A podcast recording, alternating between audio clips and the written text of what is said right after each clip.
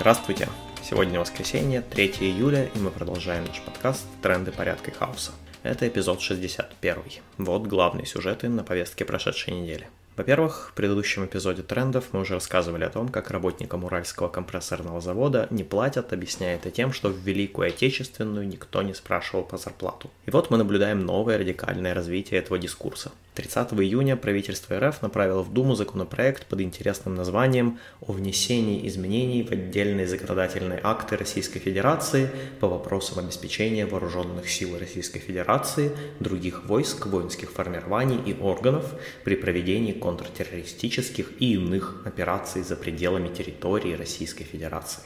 По факту это разрешение органов госвласти принуждать частные конторы, ну то есть бизнес, к работе в интересах армии и спецслужб, пояснительной записке прямо сказано, что в условиях проведения вооруженными силами РФ контртеррористических и иных операций за пределами территории России, в частности специальной военной операции на территориях ДНР, ЛНР и Украины, возникает краткосрочная повышенная потребность в ремонте вооружения и военной техники и обеспечении материально-техническими средствами.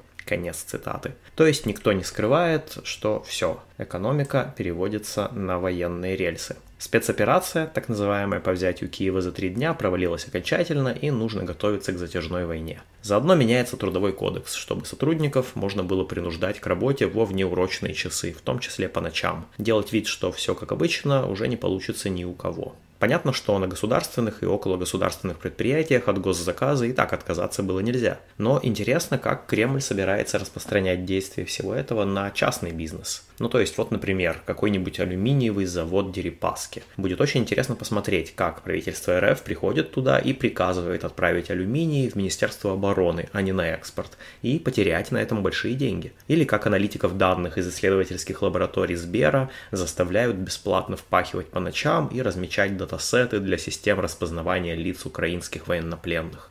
Ну, потому что ФСБ приказала. В общем, любые белые воротнички и менеджеры по продажам теперь под угрозой. Все это породит мощные противоречия между элементами капитализма и феодализма в политико-экономической системе России. Эти противоречия можно и нужно использовать, чтобы кремлевский режим пал как можно скорее. Вообще санкции и общая деградация российской экономики дают о себе знать. Вот уже в России запретили экспорт риса, рисовой крупы и кормовых аминокислот в любые страны, кроме якобы союзных Белоруссии и прочих. Видимо, потому что самим не хватает. Скорее всего, Путин и компания грезят о чем-то типа мобилизации советской промышленности во время Второй мировой войны. Прямо скажем, мы не являемся фанатами СССР во время прошлой мировой бойни, но империалистическая агрессия современной России против Украины не тянет даже на такую войну народную, священную войну. Так что вряд ли народ будет проявлять такой уж энтузиазм. И действительно, по данным недавнего опроса HeadHunter, 38% россиян с трудом вообще сводят концы с концами, а еще 40% считают, что им не хватает зарплаты на покрытие основных расходов. Это рабочие, медики, а другие специальности. Половина населения России тратит свои доходы в основном на еду.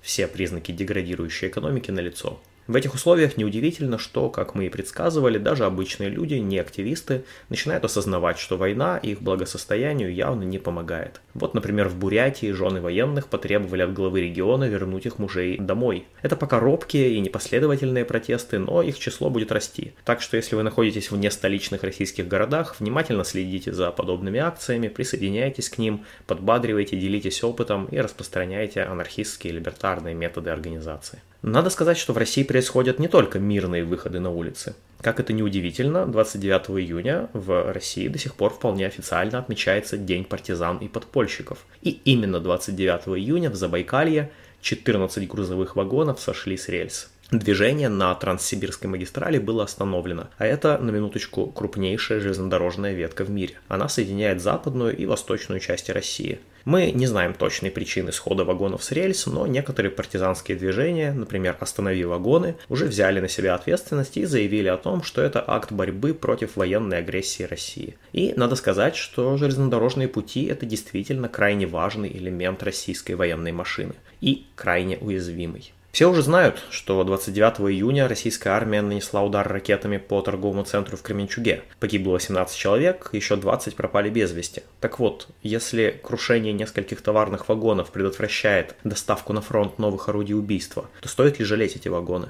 Вопрос риторический. Вообще, ответ на все такие вопросы уже дал сто лет назад великий революционный поэт Велимир Хлебников в своей «Саломорезке войны». Вот небольшой отрывок. Те, кому на самокатах кому кататься на дадено, в стеклянных шатрах, слушайте вой человеческой говядины, убойного и голубого скота. Где мои сыны, несется в окно? вой, сыны, где вы удобрили пажитей прах? Ноги это, ребра ли висят на кустах, старая мать трясет головой. Салморезка войны, сельскую Русь втягивает в жабры, Русь, беги с полей в хаты, кричит умирающий храбрый. Через стекло самоката, в уши богатым седокам самоката, не недотрогом войны несется. Где мои сыны из горбатой мохнатой хаты? Русского мяса вывоз куй. Стала Россия огромной вывеской, и на нее жирный палец простерт мирового рубля. Более, более орд в окопы Польши, в горы Галиции. Струганок войны стругает скобля. Русское мясо, порхая в столице, множество стружек. Мертвые люди, пароходы чудовища с мерзлыми трупами. Море роют шурупами, воют у пристани ждут очереди. Нету сынов, нету отцов. Взгляд дочери дикий смотрит и видит безглазый безустый мешок с белым оскалом в знакомом тулупе. Он был родимым отцом в далекой халупе. Смрадно дышит, хрипит, хлебушка, дочка. В-четвертых, мы уже рассказывали о том, что Турция, как член НАТО, заблокировала вступление туда Швеции и Финляндии, поскольку они дают убежище активистам рабочей партии Курдистана и других курдских освободительных движений. Что ж, 28 июня обе эти страны согласились на сотрудничество с Турцией в борьбе против РПК. В ответ Турция любезно разрешила принять Швецию и Финляндию в НАТО. На практике это означает, что, во-первых, эти страны снимут эмбарго с поставок оружия в Турцию, а во-вторых, курдские активисты, скрывающиеся в Скандинавии, оказываются под реальной угрозой экстрадиции прямо в лапы Эрдогана. Сейчас Турция требует выдать 33 человека, но этот список явно вырастет. Турция считает э, террористами все курдские движения, в том числе и полуанархистские регионы типа Рожавы. Теперь им станет гораздо сложнее получать международную поддержку. Так, парадоксальным образом, стремление Швеции и Финляндии защититься от одной диктатуры, от России, оборачивается усилением другой диктатуры, Турции. И это неизбежная ловушка любых взаимодействий между государствами. Как пишет Петр Гелдерлоус, государства неизбежно создают войны и конфликты, потому что их собственные интересы всегда противоречат интересам других государств. Они думают, что защищают себя, а на самом деле все они заперты в будто бы безвыходной ситуации, в которой вариантов совсем немного. Либо пытаться завоевать мир, либо подчиниться другому государству, у которого больше шансов завоевать мир, либо развалиться. Вот почему нам наплевать на интересы государств, и вместо этого мы стремимся уничтожить их всех. Читайте полностью этот текст Гилдерлоуса у нас на сайте. Ссылку смотрите в описании видео. В-пятых, а, сегодня поступили новости о кровопролитии в Каракалпакии. Это в Узбекистане.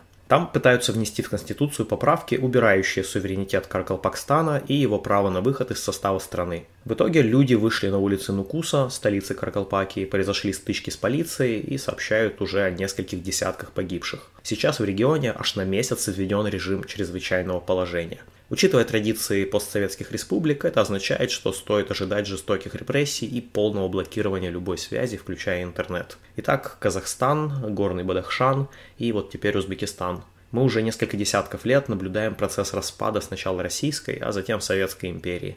И часто он сопровождается кровавым насилием со стороны тех самых постсоветских властей – Каждый раз это точки бифуркации. Протесты могут привести к усилению диктатур, а могут к их крушению и к установлению более человеческих политических режимов. Или даже полуанархистских, как произошло в Курдистане. Мы можем на это повлиять, если будем активны.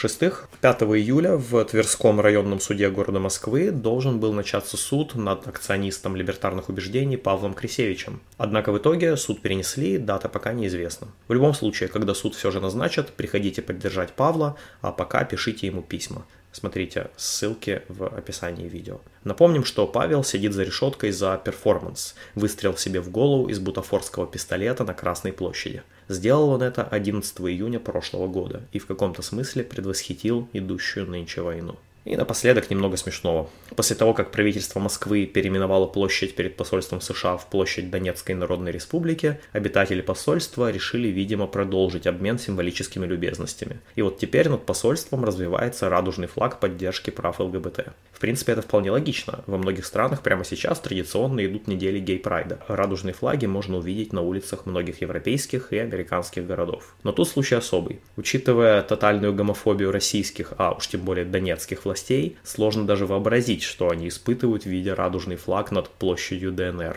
Не исключено, что кто-то из больших российских или донбасских шишек испытывает сейчас соблазн повторить акцию Крисевича с боевыми патронами. Что ж, вряд ли кто-то будет о них жалеть. Ну вот и все на сегодня. Напоминаем, что в трендах порядка и хаоса участники автономного действия дают анархистские оценки текущим событиям. Слушайте нас на YouTube, SoundCloud и других платформах. Заходите на наш сайт autonom.org. Пока.